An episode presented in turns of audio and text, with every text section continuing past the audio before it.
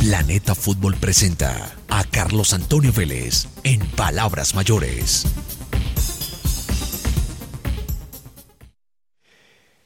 ¿Nacional tiene técnico? A no ser que se empapele algo, ya todo está listo. Pero sí debo hacer una claridad respetuosa. Ayer leí en la revista Semana una noticia que dice, destapan candidato oculto para Atlético Nacional, europeo, campeón de Copa Sudamericana. Y en ese escrito me asignan haber anunciado aquí que Miguel Ángel Ramírez era candidato para Atlético Nacional.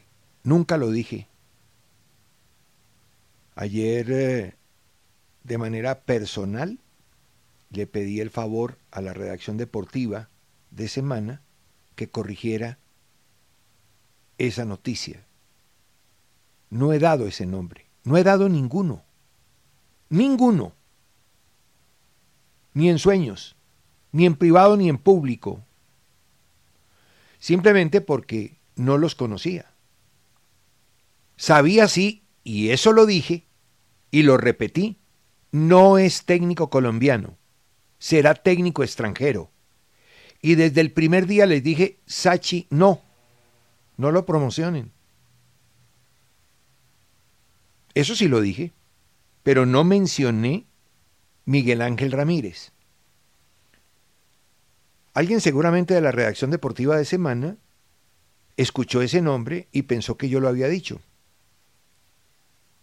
Creo que ya fue corregida esa noticia, pero sí me gusta aclarar porque soy muy puntual en mis informaciones. Yo no digo que viene Vidal para la América, sino viene. No digo que Ricardo Gareca es el técnico de la América, si no lo contratan. No digo que Teófilo Gutiérrez ya tiene firmado todo con Junior, si no es cierto. No, yo esas cosas no las digo. Prefiero guardar silencio. Sabía que había tres, tres candidatos. De hecho, algunos dirigentes de Nacional estuvieron en la presentación de mi libro el pasado lunes. Y aunque tuve muy poco tiempo de tocar temas deportivos con, con quienes asistieron al evento, sabía sí que tenían ya las hojas de vida decantadas, tres, y casi todas de técnicos uruguayos. No es verdad que se ha hablado con su beldía, ni siquiera se tanteó el tema. El objetivo siempre fue un técnico que tuviera una huella en cuanto se refiere a orientación de jugadores jóvenes, porque Atlético Nacional, con todo y que le dinamitaron el proyecto, insiste en que quiere hacer algo como lo que hizo Millonarios en el 2020. Y Millonarios también lo comenzó muy mal. Gamero perdió cualquier cantidad de partidos, creo que no ganó sino uno, de 10 o de 15 partidos. Incluso en aquella etapa, cuando Gamero comenzó con Millonarios, fue la última vez que perdió el equipo albiazul contra el Once Caldas, como sucedió anoche. Fue el 3-1 de, de Uder Boder. En esa larga lista de malos resultados de Millonarios cuando comenzó el proceso de Gamero, que además decían, me acuerdo como si fuera hoy, los que braman todos los días, sin sentido, braman por bramar. De pronto esa es su condición natural. Yo pues ahí si no me meto. Decían en aquella época, y me lo corroboró temprano, Guillo Arango, hacían programas completos para sacar a Gamero. Decían, me acuerdo como si fuera hoy, el caballito de batalla era, ah, no, es que este no es técnico de equipo grande, este es un técnico de equipo chico.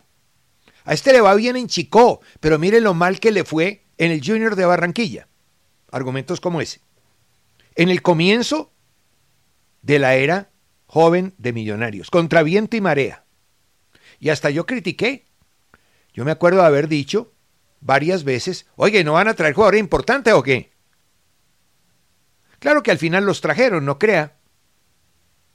Porque McAllister ha sido muy importante, Vargas ha sido muy importante.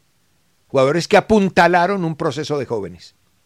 Pero que el comienzo fue ruin, como dicen los brasileños, ninguna duda. Miren los números. Y estuvieron a punto de darle boleta a Gamero. Claro. Los dolientes que no ponen un peso. Y ese sector de la prensa que vive de bramar y bramar. Los oportunistas. Entonces, Atlético Nacional ha vivido eso ahora y parece, por la contratación del técnico que han hecho, que quieren mantener la idea de base joven, contra viento y marea. Como les dinamitaron eso y jodieron al pobre Bodmer hasta que lo aburrieron y se fue, terminó, pues obviamente, todo trastocado en contra de la realidad. Verbigracia, partido de Copa hace ocho días, cuando solamente un joven en la cancha y el resto rémoras por mil. Se va el técnico, viene el señor Pérez, partido contra Equidad, y ya juegan tres, cuatro de los jóvenes y entran tres en el segundo tiempo. O sea que parece que se va a retomar el modelo que ellos quieren. Por la contratación del técnico, solamente tengo algunas observaciones. Entonces, queda claro para quienes leyeron la noticia de la revista Semana, que eso no lo he dicho. Y me imagino que la redacción ya cambió, porque les pedí el favor que cambiaran esa noticia, porque yo no he dicho eso. Lo que sí he dicho es que el técnico va a ser extranjero, como evidentemente lo será, y que hay una tendencia de los técnicos uruguayos y de los jugadores uruguayos. A mí me preguntan por qué, no lo sé. Y yo creo que en Nacional tampoco lo saben, pero tengo sí un diagnóstico personal. Y es que los entrenadores uruguayos trabajan mejor que los argentinos, son más humildes y son menos vivos, avivatos. Aquí hemos tenido cada pajarraco. Bueno, selección nacional lo vivimos como siete años. Y engañan, ¿eh? Con el espejito. Y hay gente que cae facilito, con el espejito. Han elegido a Pablo Repeto. La negociación fue directa con Repeto. Porque Repeto hace parte de una cuerda, así lo niegue, porque parece que le dijo a los dirigentes de Nacional que no lo manejaba el señor Cristian Bragarnik, de pésimo recuerdo en Nacional. Trajo al Mirón, Monetti y compañía. Algo, algo pasó. Hubo un cortocircuito. Entonces, en Nacional no es bien recibido el empresario, que seguramente es muy bueno y seguramente tiene muy buenos negocios, pero aquí no le fue bien, así de simple. Por lo menos eso es lo que se dice. Entonces, el acuerdo original es que con Bragarnik no, Nacional no quiere negociar con él. Entonces habló directamente con Repeto, Repeto negó su relación con Bragarnik, pero si ustedes revisan en Transfer Market, repito, es manejado por una empresa llamada Score Football y Score Football pertenece a Christian Bragarnik, dueño, y dice agentes Fabricio Atilio Di Pace e Ignacio José Inchausti Daca. Pero ese tema está aparentemente superado porque también se le ha advertido al técnico que no puede traer jugadores de la cuerda de Bragarnik. O por lo menos Nacional no los va a negociar. El reciente pasado de Repeto es muy malo. como pues para no irnos por las ramas. Acaba de dirigir 31 partidos en Santos Laguna y fue despedido por malos resultados. Lo despidieron en febrero, el 11 de febrero, cuando perdió 3-0 con Tigres de la UNAM jugando de local. Venía de caer 3-0 con Santos Laguna. Perdón, venía de caer 3-0 con, con Atlas. Él dirigía Santos Laguna. Con Atlas. Perdió con Tigres, perdió con Atlas dos partidos seguidos 3-0. Le había ganado a Puebla, pero antes había perdido dos seguidos, un empate y otra derrota. O sea, si contamos 2, 4, 6, 7, los últimos siete partidos, una victoria, 3-0 a Puebla, un empate con Chivas, perdió con León 3-2, con Monterrey 2-0, con León 3-2, con Atlas 3-0 y con Tigres de la UNAM 3-0. Entonces le dieron boleta. Ganó 10, empató 4, perdió 17 de 31. Le marcaron 71 goles, marcó 59. Solamente hizo 34 puntos y claro, le dieron boleta. Pero él sí tiene un antecedente que le sirve a Nacional. Él en Ecuador tuvo su nicho. Con Independiente del Valle dirigió 197 partidos y eso es lo que a Nacional le sirve. Y también dirigió en Liga de Quito 197. Después de un paso por Vanilos y Olimpia. ¿No? Eh, en Olimpia de Paraguay le fue mal. Y estuvo por allá en los países árabes, en Vanilas, también le fue mal. Dirigió cuatro partidos en uno, cuatro partidos en el otro. Se va a Liga de Quito y ahí sí se queda 197 partidos. Va a Nacional de Uruguay, 50 partidos, coincidió con el profe Arias cuando dirigía Peñarol y se va a Laguna, a Santo Laguna, en esos 31 partidos. Pero lo que le sirve a Nacional fue lo que hizo en Independiente del Valle, con muy buen suceso. Eso debe ser anunciado en las próximas horas. A no ser pues que al final, quién sabe qué, fantasma se atraviese, pero el elegido es él, con el que han venido negociando es él, obviando a su representante, Bragarnik, con el cual Nacional no tiene una buena relación. Ellos saben por qué, yo no sé por qué, pero no la tienen. Ya está. ¿Sí? Algo no cuadró entre ellos en esa época en que estuvieron juntos. En las dos partes. Su dibujo preferido es 4-2-3-1. Aquí veo que casi todos los partidos lo usa. Y ya. Y vamos a ver qué pasa, que tenga mucha suerte. No faltará quien arranque, pues, a dinamitar esto otra vez. Es que hay unos escándalos. Cuatro partidos seguidos, derrota de Nacional, esto va contra la historia. Ahora Millonarios lleva tres, entonces también va contra la historia. Si uno mira, Millonarios también perdió tres en la temporada pasada. Terminando el campeonato pasado, Millonarios perdió tres. En las finales del torneo, ¿no se acuerdan? Perdió seguido con Medellín, América y Nacional. 2-1, 1-0 y 1-0.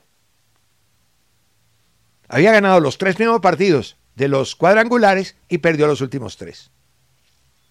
Y es lo mismo que está pasando ahora. No hay ningún equipo, muchachos, antes de que arranquen a bramar, no hay ningún equipo que gane todos los partidos.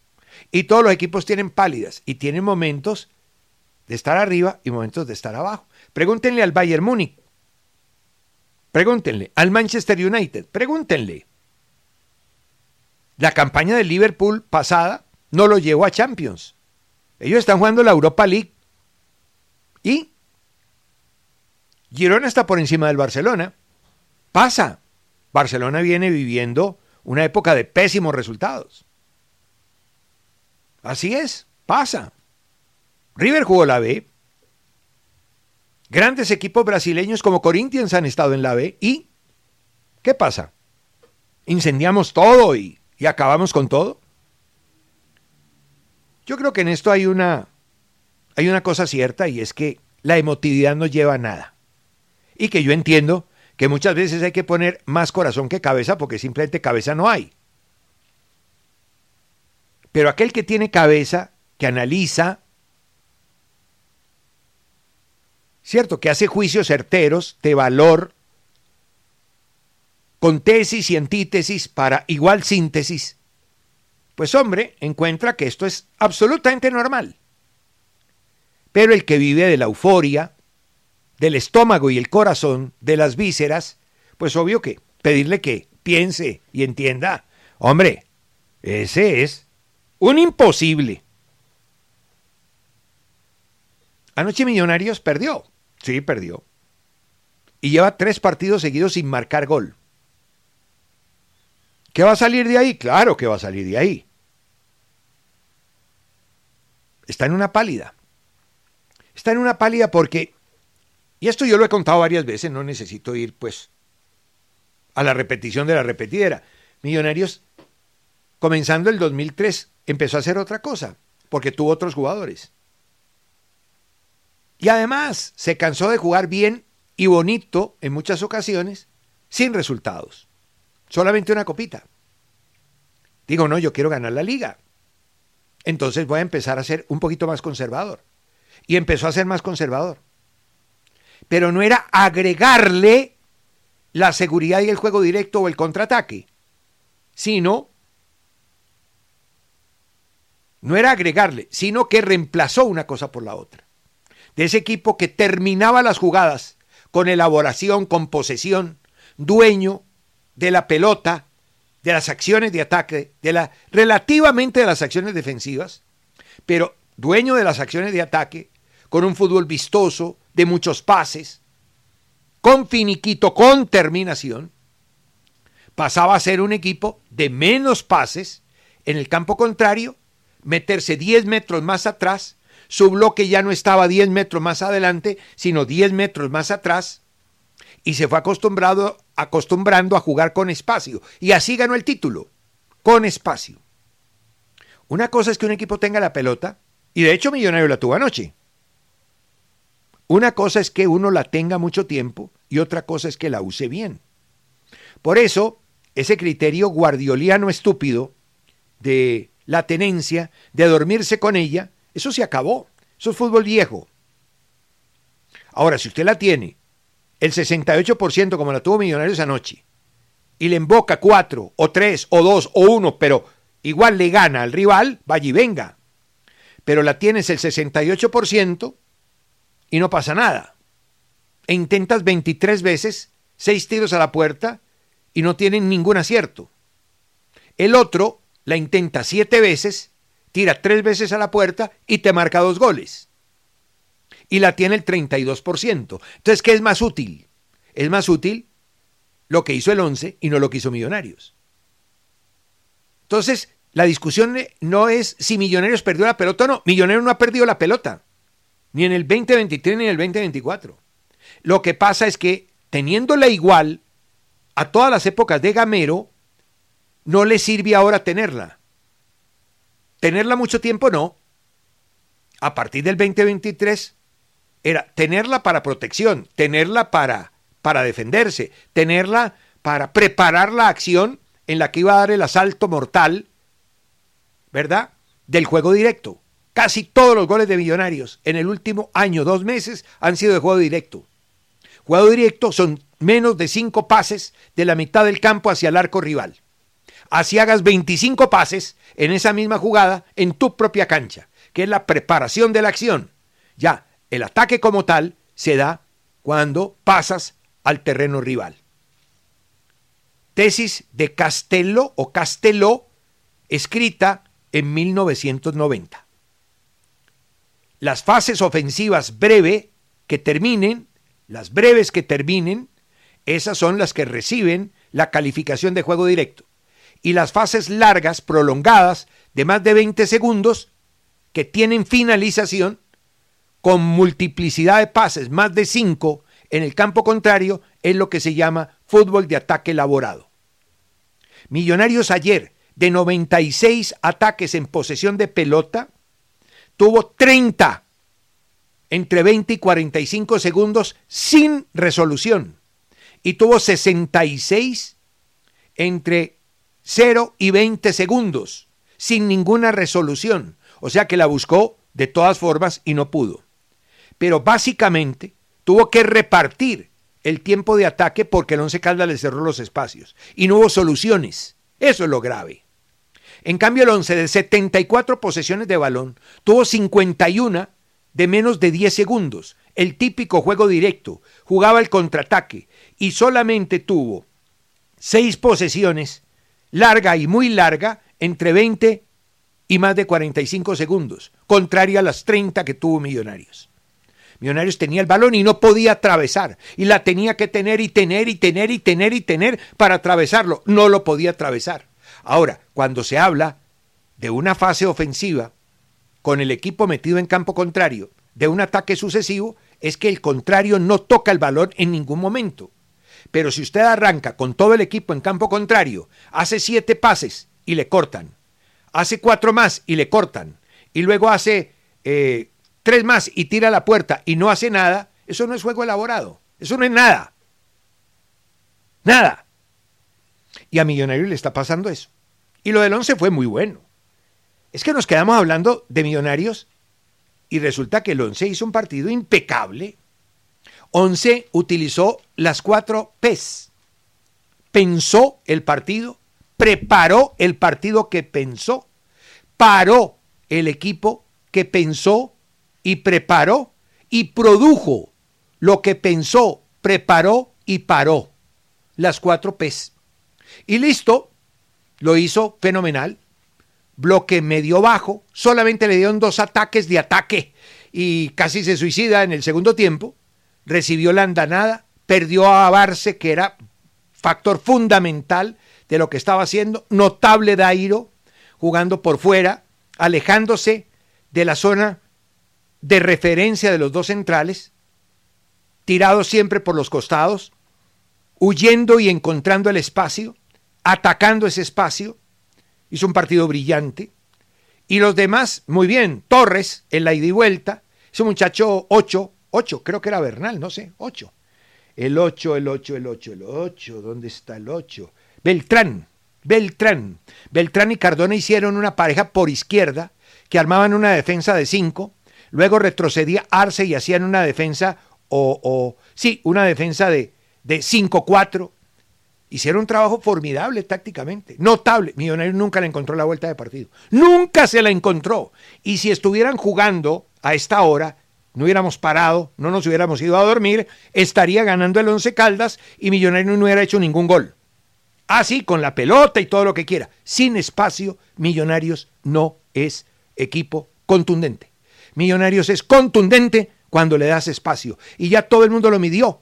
Por eso Águilas, aplastado le gana, hundido Patriota le gana y ayer hundido también el Once Calda le gana. El agregado es que esos equipos que se hunden tienen fase ofensiva, corta en cuanto a número de llegadas, pero efectiva. Llegan tres, cuatro veces, la meten una vez. Y ayer les ayudaron porque el penalti de este muchacho Alfonso es un esperpento. Esperpento es perpento. Y ahí le dieron el 2-0. Bueno, una gran victoria del 11. Jugó muy bien, yo no lo sabía esto jugar tan bien en el último tiempo. Hicieron el partido impecable, impecable. Y le ganaron sin ninguna duda. Además, superándolo futbolísticamente de pe a pa a Millonarios. Pero ¿saben qué? Eso le pasa a Millonarios y al Bayern Múnich. O sea que, Bramen, que igual, de ahí van a salir. Planeta Fútbol presentó a Carlos Antonio Vélez en Palabras Mayores.